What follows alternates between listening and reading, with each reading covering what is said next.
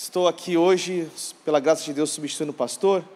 A gente está numa série, essa é a terceira mensagem da semana, da, dessa série de semanas, da, do livro Uma Vida Abençoada com Robert Morris. Então, você que está chegando na igreja hoje pela primeira vez, nós estamos aqui numa campanha, e uma campanha que vai abençoar a sua vida. Eu tenho certeza que Deus vai falar ao seu coração nesta manhã, amém? Meus irmãos, eu creio que Lucas 6, de verso 38, é um versículo, versículo maravilhoso da Bíblia. Porém, ele é um dos textos mais mal aplicados e mal compreendido nos dias de hoje. O texto diz assim: Dai, vos será dado, boa medida, recalcada, sacudida e transbordando vos deitarão no vosso regaço. Porque com a mesma medida com que medides, também vos medirão de novo. O tema da mensagem hoje é: o dinheiro requer um coração transformado. O dinheiro requer uma mudança de coração. Um dos erros mais comuns nos dias de hoje é interpretar esse texto e dizer que ele fala somente sobre dinheiro. Esse texto, ele fala sobre todos os pilares da vida. Esse texto fala sobre todas as áreas da sua vida. Isso se torna claro como um cristal quando nós observamos os versículos anteriores, do verso 36, o verso 37, que diz assim: Sede, pois, misericordiosos, como também vosso Pai é misericordioso. Não julgueis e não sereis julgados. Não condeneis e não serás condenados. Soltai e soltar-vos-ão. Eu gostaria de orar com você nesta manhã, para que o Santo Deus, o seu Espírito, fale sua, o seu coração e a sua mente. Eu gostaria de pedir que você coloque a mão no seu coração agora e ore comigo. Santo Deus, fale com a tua santa igreja. Os santos estão aqui esperando a sua volta. Transforma nossa mente e nosso coração nesta manhã. Fale conosco, Pai. Que o teu Espírito passeie em nosso meio. Nós oramos na autoridade do teu Filho amado Jesus. Amém. Quando nós observamos os versículos anteriores, você vai observar que somente no verso 38 é que Jesus fala dar-se-vos-á. Somente no versículo 38 Jesus fala sobre dar. Mas para capturar o significado real, nós precisamos conhecer por que, que Jesus está falando sobre uma boa medida, recalcada, sacudida e transbordando. Nós precisamos ir para o pano de fundo da história. Estamos numa economia agropastoril. E o que é isso, pastor? No Antigo Testamento, quando era o tempo de colheita, havia uma lei. Os fazendeiros deveriam colocar os grãos nos cantos dos campos das fazendas, para que os pobres pegassem os grãos e levassem às suas casas. Então haviam dois tipos de ceifeiros. Quem eram eles? Os primeiros ceifeiros eram os trabalhadores contratados pelos fazendeiros para pegar os grãos, colocar num cesto e colocar numa carroça. Só que estes trabalhadores, eles não se importavam quantos grãos eles estavam pegando, porque eles trabalhavam por hora. O objetivo é pegar os grãos, colocar no cesto e depois colocar na carroça. Mas havia os outros ceifeiros, que eram os pobres. Os pobres, eles tinham que viajar quilômetros de distância a pé, porque não tinha uma condução para eles irem até a fazenda. Eles iam a pé com o seu cesto, cada um com o seu cesto. Então o que, eles tinham que fazer? Eles tinham que pegar os grãos, colocar dentro do cesto numa boa medida, recalcar, sacudir e depois mais grãos até transbordar dar. Colocar uma boa medida no, no cesto, recalcar, sacudir até transbordar. E por quê? Porque eles só tinham um cesto. Ele tinha que, eles tinham que pegar este cesto, levar a pé e andar quilômetros. E todos esses grãos era fonte de alimento para o sustento dos aqueles pobres. Então, o que quer dizer o texto? Uma coisa é você receber uma cesta cheia de grãos, grátis. Outra coisa é você receber uma cesta de grãos em boa medida, recalcada, sacudida e transbordando. O que Jesus está transmitindo aqui, que o princípio de dar é uma lei universal. Vamos pensar numa coisa. Se eu pegar uma semente de maçã, plantar, ao devido tempo ela, eu vou ter que colher, eu vou colher uma maçã, eu vou colher uma macieira. O que Jesus está nos ensinando é sobre o coração doador. Você recebe em troca muito mais daquilo que você está dando. Exatamente aqui que as pessoas erram ao ler esta passagem de maneira errônea.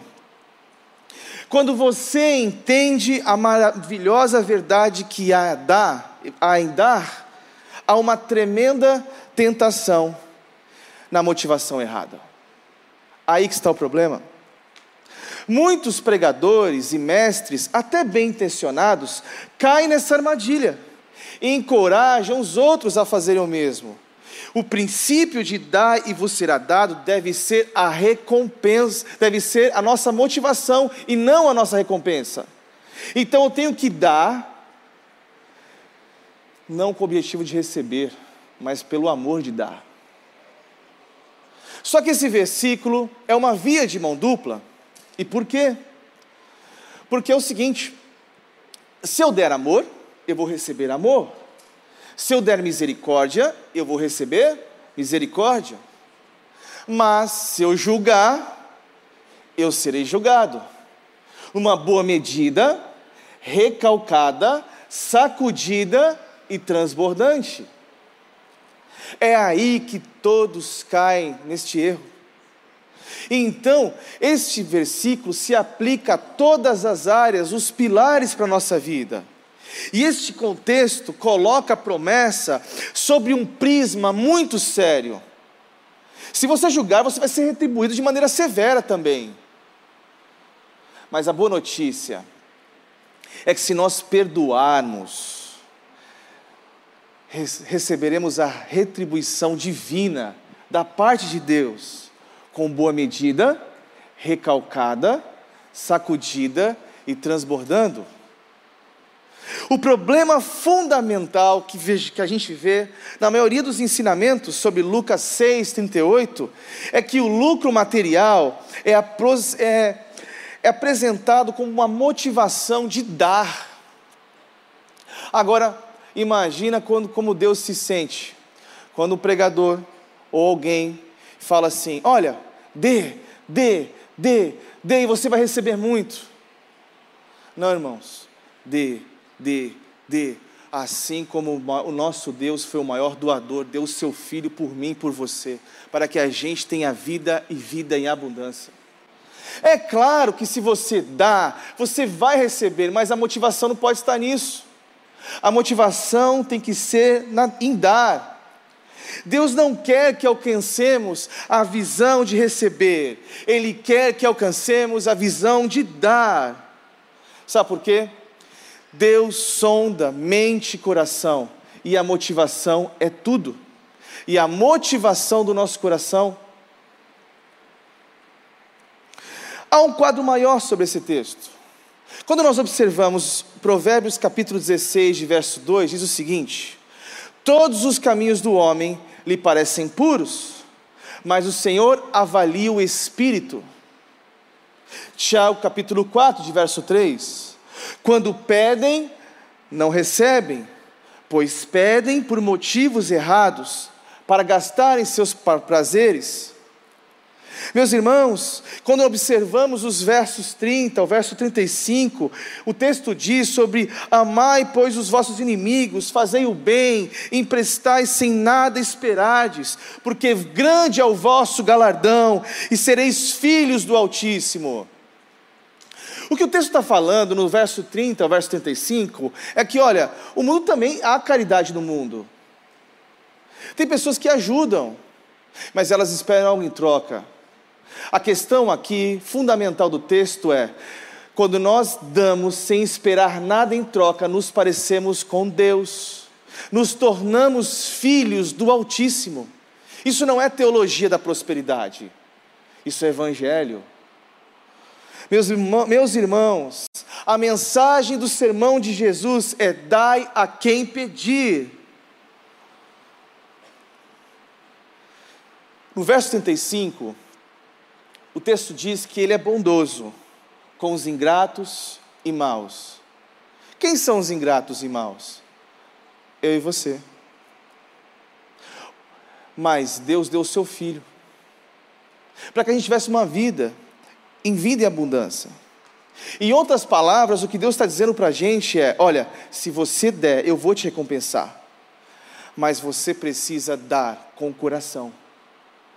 Agora, há um vislumbre desta verdade no Antigo Testamento. Abram suas Bíblias no livro de Deuteronômio, capítulo 15, de versos 7 a 15. Se puder, por favor, projete na tela Deuteronômio, capítulo 15, de verso 7 em diante.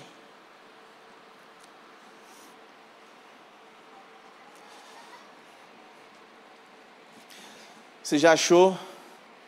Gênesis, do Levítico, número Deuteronômio. Vamos lá? Vamos embora? Deuteronômio, capítulo 15, de verso 7 em diante. O texto diz assim: quando algum de teus irmãos for pobre, em qualquer das cidades na terra que o Senhor teu Deus te dá, não endureças o coração, nem fecharás a mão para o teu irmão. Pelo contrário, nós vamos ler o verso 8: Abrirás a mão para certamente lhes prestares o que ele precisa, o suficiente para a sua necessidade. Cuidado, para que não tenhas pensamento mal no coração. E venhas a dizer: está se aproximando o sétimo ano do perdão, o que o teu olhar não seja maligno para com teu irmão pobre, fazendo com que não lhes dê nada, ele clame contra ti ao Senhor e haja pecado em ti. Verso 10: tu lhes darás livremente. Não fiques com o coração triste quando lhe deres algo. Por causa disso, o Senhor teu Deus te abençoará em toda a tua obra, em tudo que puseres a mão. Esse texto está falando sobre a generosidade do coração. E ele ilustra a um momento, se alguém fosse se vender como escravo, ou essa pessoa trabalhasse por seis anos. No sétimo ano, o, aquele trabalhador ele seria livre do seu trabalho. E o dono da fazenda, da agricultura, ele chegaria para aquela pessoa e no sétimo ano ele não deixaria aquela pessoa ir embora com as mãos vazias. Essa pessoa teria que ser abençoada. Esse texto está dizendo para não liberar essa pessoa de mão vazia. É uma visão clara do coração de Deus que nós precisamos ajudar as pessoas. Quando nós lemos o texto de 2 Coríntios, capítulo 9, de verso 7, diz assim: Não dê com tristeza no coração, mas seja generoso com ele.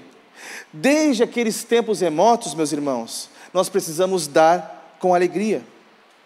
E não é difícil entender por quê. Você sente orgulho dos seus filhos quando eles não são egoístas? Vamos analisar uma coisa. Você pega um saquinho de bala, dá para o seu filho, cinco balinhas, e ele chega para você e fala assim: Papai, eu vou comer uma balinha, a outra balinha eu vou dar para o João, eu vou dar para o Luquinha, eu vou dar para a Maria, eu vou dar para todos os meus amiguinhos do colégio. Como é que você se sente? Meu filho, uau! Meu filho puxou o papai, é ou não é, gente? Sim ou não? É assim que Deus sente. Uma vez, eu e Davi a gente foi sair juntos e nós temos o dia dos meninos. A gente vai na mesma, na mesma pizzaria, no mesmo shopping, no mesmo lugar. Comemos a pizza juntos, nós dois, nosso tempo, dos meninos. E a gente foi numa loja para ver um boné, porque ele queria comprar um boné. E ele começou a ver o boné, só que ele, naquela área de criança, ele viu um vestidinho da irmã, Maria. Ele falou assim: Papai, dá para Maria de presente? Como é que eu fiquei? Bobo. Puxou pai. É assim que nós, a gente se sente. E é assim que Deus se sente orgulhoso dos seus filhos, que doam com alegria. Aí você fala assim: ah, pastor, quer saber? Isso é uma coisa que é só com as crianças. Isso é só com as crianças, isso não é para com todos. Não, irmãos. Isso é com todos nós. A gente fica orgulhoso quando nossos filhos estão semeando no reino de Deus. Mas nós precisamos enfrentar algumas coisas para que nosso coração seja mudado. A gente precisa vencer algumas áreas do coração. E a primeira coisa que a gente precisa enfrentar é o coração egoísta. Sim. De acordo com Deuteronômio capítulo 15, de verso 9, muitas vezes a gente escuta uma voz dentro da gente que é egoísta, que a gente faz com que a gente não dê.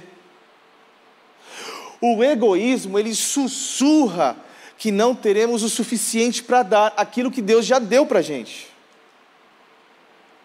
Só que em Josué, capítulo 1, de verso 18, diz o seguinte: não se aparte da tua boca o livro desta lei, antes medita nele dia e noite, para que tenha cuidado de fazer conforme tudo quanto nele está escrito, porque então fará prosperar o seu caminho e você será bem-sucedido. A gente olha esse texto e a gente passa despercebido. Algumas pessoas entendem o seguinte: eu vou ler as Escrituras eu vou prosperar mas você precisa ler e praticar, e então você vai prosperar. Nós precisamos ler, meditar, examinar, mas praticar na nossa vida, porque as nossas atitudes é que definem o nosso futuro. É executar a palavra que gera bênção para a nossa vida. Ah, pastor, você pode falar assim, o texto não diz sobre isso. Deixa eu te falar uma coisa: nós nascemos egoístas. Quando uma criança nasce, qual é a. O que, que ela mais fala? Uau! Se eu for traduzir isso para o, para o aramaico, para o grego, o que, que significa? Me dê alimento, me dê comida, me troque, me vista, eu quero colo. Quando a criança chega aos dois anos, o que, que a criança mais fala? Meu, é meu, é meu, esse brinquedo é meu. Ei, isso está enraigado dentro da gente, está dentro do nosso coração. Todos pecaram. Ah, pastor, é só para criança, eu não. Então tá bom, vamos lá. Um casal se dirige para comer uma comida no drive-thru. Aí está o homem, está a mulher. E a atendente fala: O que o senhor vai querer? Aí o homem fala assim: Eu quero um cheese triple, com três carnes diferentes, com aquele bacon maravilhoso, aquele queijo suculento. Eu quero uma Coca-Cola bem gelada. Não, não, uma batata grande. Ah, e sobremesa, um milkshake. Aí ele fala assim: Amor, o que você vai querer? Ela, não, amor, não vou querer nada não. Eu como um pouquinho do seu.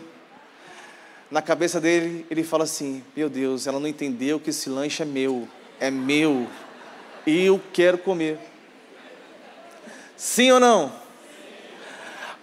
Aí ele não vai falar isso, né? Educadamente, ele vai falar assim: Meu amor, pede o que, o que quiseres, eu daria as nações. Ela fala: Não, amor, eu quero um pouquinho só do seu. Bom, na cabeça dele já é o quê? Perdi metade do meu sanduíche. Perdi metade da minha batata. E agora meu milkshake já era. Sim ou não?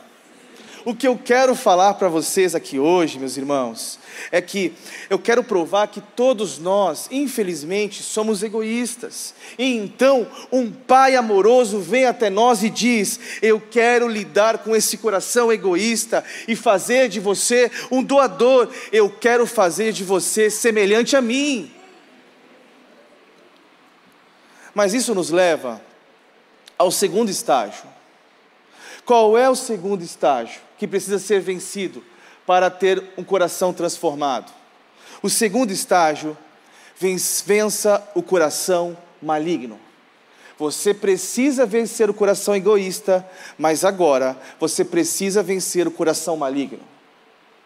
E Deuteronômio capítulo 15, do verso 10, o texto é claro, diz assim: E o que o teu coração não seja maligno quanto lhe deres. Foi isso que o Senhor falou na passagem que a gente lê. No versículo 10, ele fala assim: ó, livremente lhe darás o que o teu coração não seja maligno quando lhe deres. Agora, pois por esta causa te abençoará o Senhor, o teu Deus, em toda a tua obra e em tudo que puseres a mão. Há uma recompensa, há uma promessa. O texto é claro, mas ele nos instrui que a gente não deixe o nosso coração se entristecer, se a gente tem que ser obediente a Deus. O egoísmo, ele ataca antes de dar. O coração maligno, ele ataca depois que você deu. Tem algum pecador aqui? Quem alguma, alguma vez, se você já não deu alguma oferta, abençoou alguém, você não ficou pensando assim, pô, será que eu devia ter dado mesmo?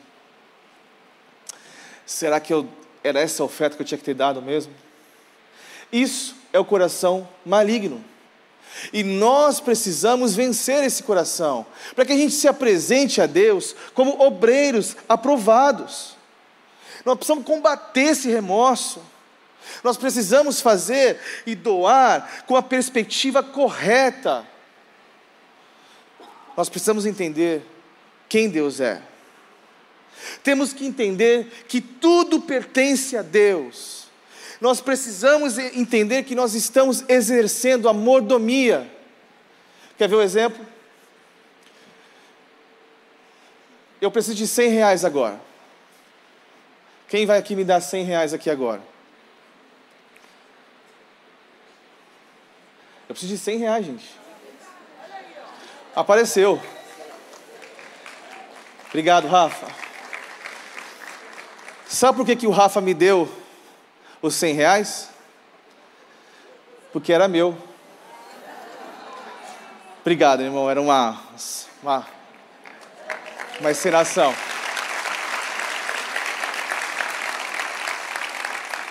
O Rafa, ele não pestanejou em dar esse dinheiro para mim, porque é meu. Quando eu pedi, ele deu. É assim que precisamos ser. Quando Deus pedir para você, tem que fazer igual o Rafa, sair correndo, é seu. Porque o dinheiro não é nosso, ele é de somos mordomos, nós somos, nós somos governadores daquilo que Deus deu para a gente. Meus irmãos, como nós precisamos entender isso. E quer ver uma pergunta? Seja sincero, reflita no seu interior agora. Seu coração se entristece quando a gente fala de dinheiro? Porque tem gente, quando a gente começa a falar de dinheiro, já fica irritado. Não, pastor, eu quero os avivamentos. Eu quero falar dos avivamentos. Ah, é? Olha o que aconteceu no avivamento em Asbury, lá. O avivamento está acontecendo em Asbury. Um jovem está precisando, veio um monte de irmão começando a dar dinheiro no, no palco, no púlpito. Porque a Bíblia fala muito sobre dinheiro. E nós precisamos parar com essa mente franciscana de falar, não, não vamos dar não. Eu não estou falando de teologia da prosperidade aqui, não, irmãos. Nós condenamos teologia da prosperidade. O que nós estamos falando aqui é sobre o princípio de dar, é sermos generosos, é, é o amor a Deus acima de todas as coisas. Mas além de vencer o coração egoísta, além de evitar um coração maligno, há um terceiro ajuste que precisamos fazer na área de dar. E sabe o que é? Nós precisamos de uma cirurgia no coração. E é ter um coração liberal. Terceiro, nós precisamos ter um coração liberal. Se nós observarmos os versículos sobre dar aos pobres, extraído na passagem de Deuteronômio capítulo 15, de verso 14, diz o seguinte: Liberalmente o fornecerás o teu rebanho, da tua eira e do teu lagar, daquilo com que o Senhor Deus tiver te abençoado, lhe darás.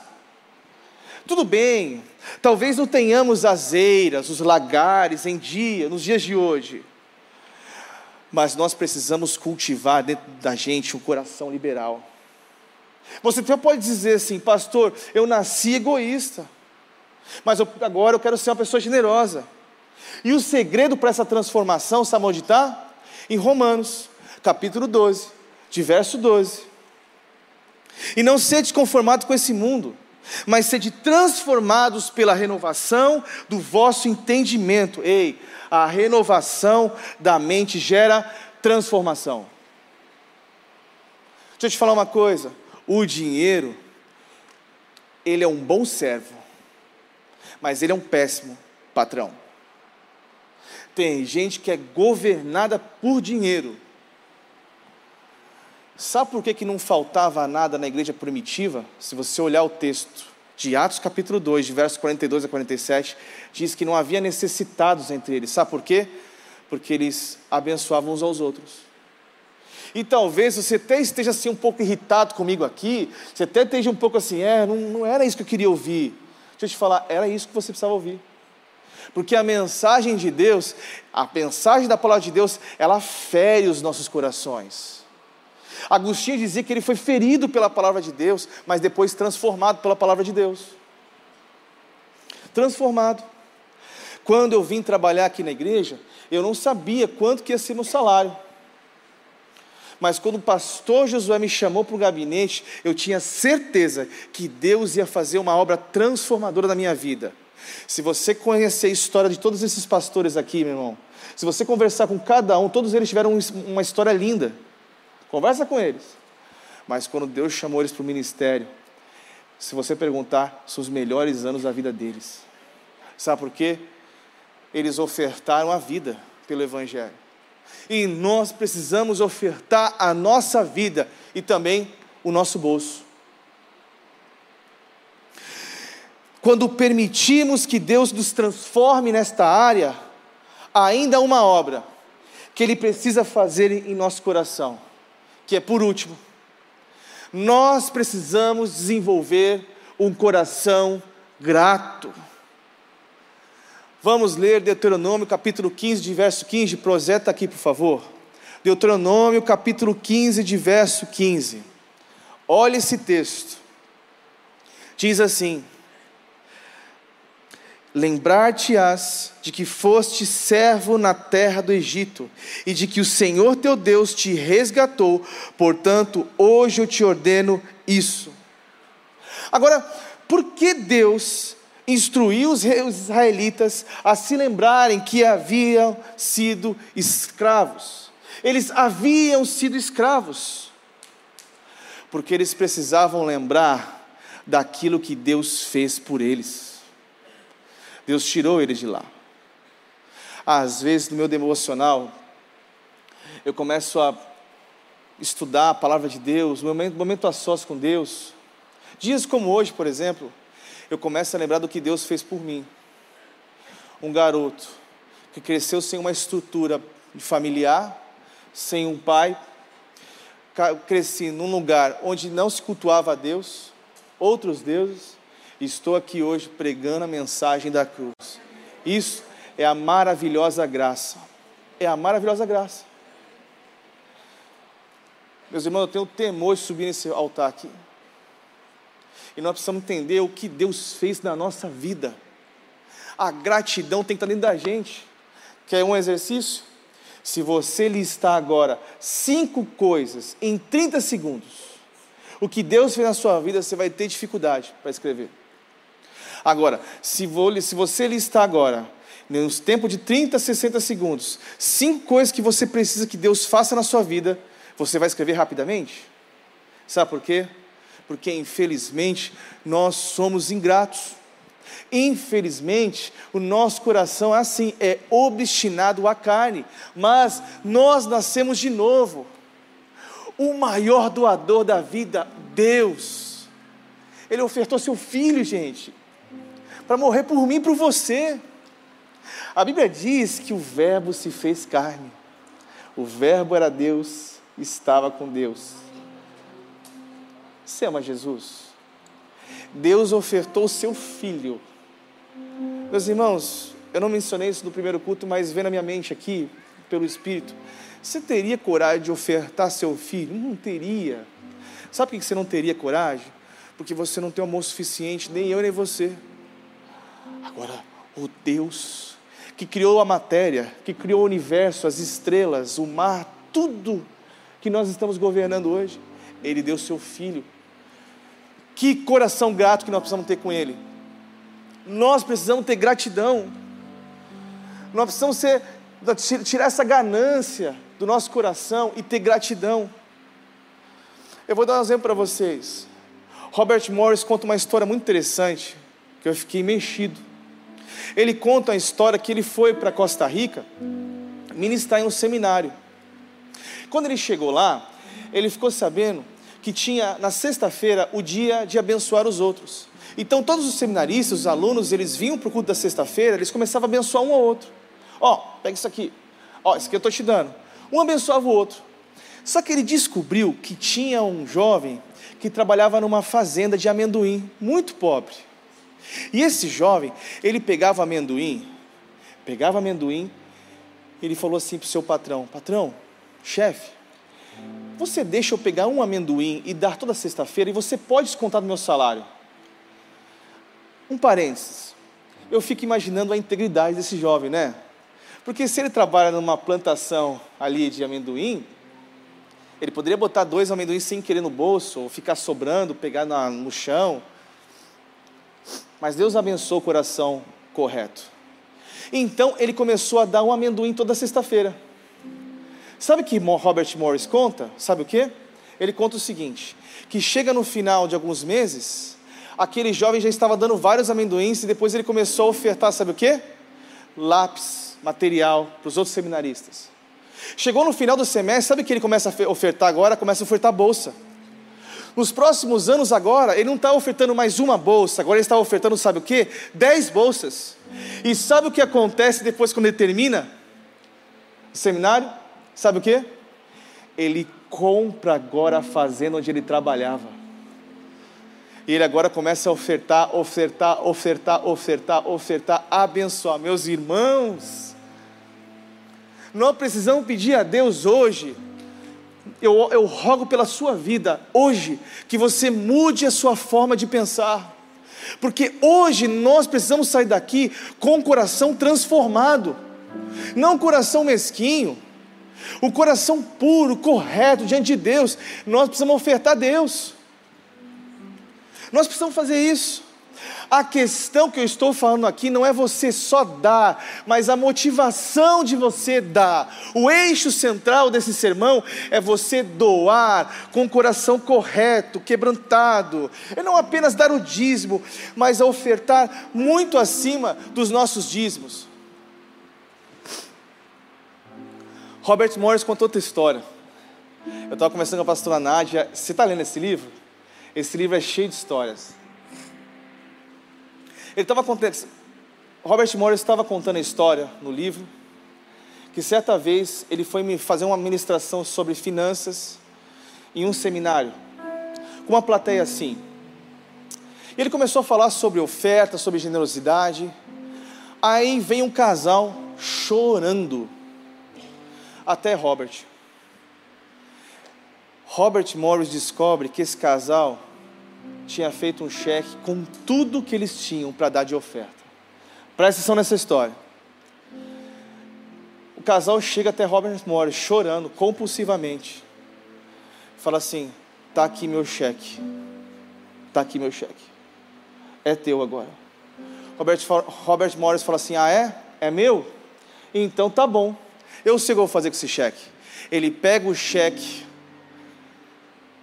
rasga o cheque. O casal começa a chorar. O casal começa a chorar. Deus mandou rasgar o cheque. Sabe o que Deus estava fazendo? Tratando o coração daquele casal. Essas histórias mexem com a gente, cara. Porque ainda há gente boa nesse mundo.